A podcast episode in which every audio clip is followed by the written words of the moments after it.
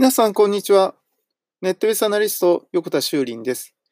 今日も人工知能 AI について考えていきたいと思います。今日はですね、手書き文字というものについて考えていきたいと思うんですけど、まあ今ですね、その、どんどんどんどんデジタル化されているので、その、いろいろとですね、AI によって何か作業してもらうってことが簡単になっているんですが、未だにネックなのは、その手書き文字っていうものがね、いわゆるアナログの店では結構あると。例えば、えファックスが来るとか、申込書がね、手書きで書かれていると。これを結局、文字で書いたものを誰かがね、入力をしなきゃいけないと。ここの部分がまだまだですね、えー、精度が悪いわけですね。今、あの、音声認識っていうものに関しては、かなりですね、その音声を読み取ってデジタル化するってことができるようになってるんですが、手書き文字の部分は非常にまだまだですね、えー、不便なわけですね。で、ここの部分が、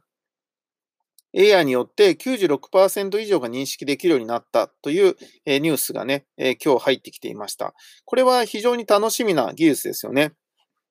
まあでもこれは、そもそも論を言えば、もう随分前からすでにあって、もう今からもう20年ぐらい前からあってですね、僕はあの、シャープのザウルスっていうのを持ってましたけど、その手書きで書いたものをね、入力するってこともできるし、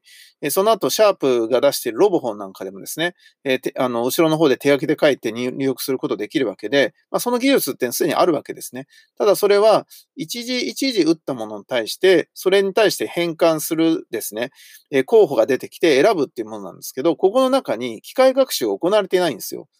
だから、その、